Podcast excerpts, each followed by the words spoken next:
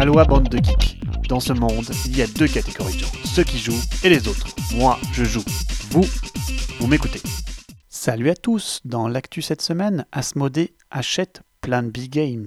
Wizard of the Coast présente sa nouvelle plateforme en ligne, deux lectures ludiques enrichissantes pour les créateurs et plein d'annonces avec l'extension de Lost Rings of Arnak et d'Histoire de peluche ou la nouvelle édition de Carpe Diem. En route Côté pro, Plan B Games passe sous le giron Asmodée. Après la récente acquisition de Board Game Arena, Asmodée acquiert, enfin dirais-je, Plan B Games. Sophie Gravel, fondatrice de Philosophia Games, avait déjà vendu sa société à Asmodée il y a quelques années pour fonder Plan B Games, éditeur à succès, qui avait lui-même acquis Eggerspiele en Allemagne avec ses titres phares comme la série Azul, Century ou Great Western Trail. Asmodée rachète donc l'éditeur et l'histoire se répète. Nous attendons donc la création du plan C. Wizard of the Coast tente de pallier à la pandémie et l'arrêt complet depuis plusieurs mois des tournois de Magic l'Assemblée. Ils nous révèlent leur nouvelle plateforme, Spellcaster, dont la fonctionnalité principale est de pouvoir jouer en ligne avec ses propres decks tout en papier et de sleeves revêtus. La plateforme propose donc la reconnaissance automatique des cartes mises en jeu grâce à la caméra et de nombreux filtres permettant d'augmenter l'expérience, un concept prometteur et plutôt intéressant sur le papier qui pourrait bien réconcilier physique et numérique. Voici une bonne lecture cette semaine, dans cet article de l'éditeur Holland Spiele.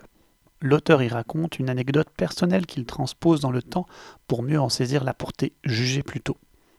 Il raconte sa tristesse à la rencontre d'éditeurs lorsqu'il était jeune avec un prototype de jeu plutôt complexe, mais basé sur des jets de dés dans un univers thématique assez controversé qu'est la culture de la banane dans les îles. Jeune, insouciant et borné, le garçon essayait bec et ongle de convaincre un éditeur d'éditer son jeu. Éditeur qui a pris la peine de l'envoyer poliment sur les roses, avec comme argument final Ce jeu est peut-être excellent, mais je ne me sens pas de l'éditer. Just not feeling it. Cette petite expression résonne dans la tête du jeune homme des années plus tard, alors lui-même éditeur. Selon lui, un éditeur reçoit beaucoup de bons prototypes, de très bons et encore d'excellents, et les refuse régulièrement, parce qu'il ne les sent pas. Pourquoi? Parce que s'investir dans un projet pour un éditeur, c'est y croire autant que d'y travailler. C'est peaufiner son titre et y faire transpirer son amour du jeu. C'est la tradition du jeu, celle qui inspire la passion et pas les dollars. Ça, c'est beau à lire. On enchaîne avec cette lecture que tous les auteurs devraient lire. Elle traite de l'équilibre dans les jeux de société, en prenant le sujet sous un angle mathématique très intéressant. Ainsi l'auteur met en balance deux moyens d'équilibrer un jeu. D'un côté, il y a ce moyen commun dans les jeux modernes qui est de mettre tous les joueurs sur un pied d'égalité, ou alors de créer une asymétrie relativement artificielle. Ça, c'est la grande mode, celle qui, lorsque l'on met toutes les variables à plat dans une matrice mathématique, revient finalement à une moyenne de victoire bien stricte. D'un autre côté, il y a un autre moyen d'équilibrer.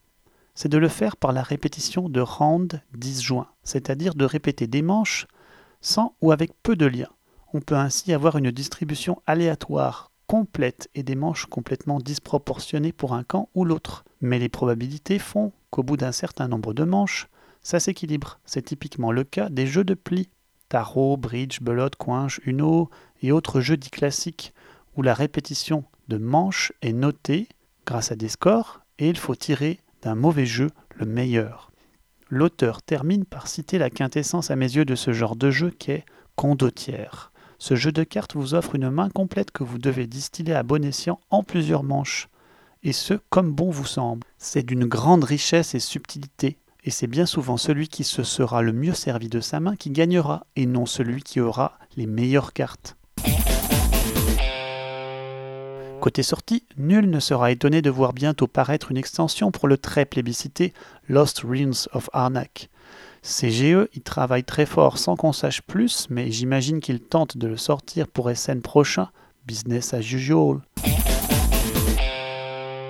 Une extension va voir le jour pour l'excellent jeu d'aventure pour les jeunes, Histoire de peluche. Play That Games remet le couvert après avoir exploré deux autres univers avec les Comanotes et le tout récent Forgotten Waters. Elle est prévue en anglais et en français pour une sortie commune la fin de ce mois de mars.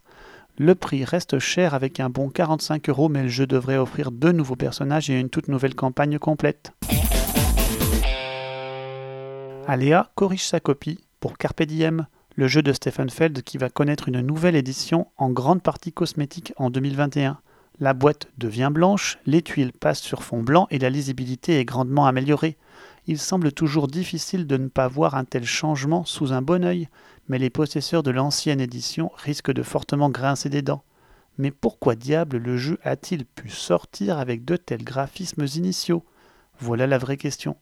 Peut-être à cause de la pression éditoriale du salon SN Peut-être. Vous trouverez des comparaisons dans cet article chez Opinionated Gamers. Allez, c'est terminé pour cette semaine. Je vous dis à dans deux semaines et d'ici là, jouez bien.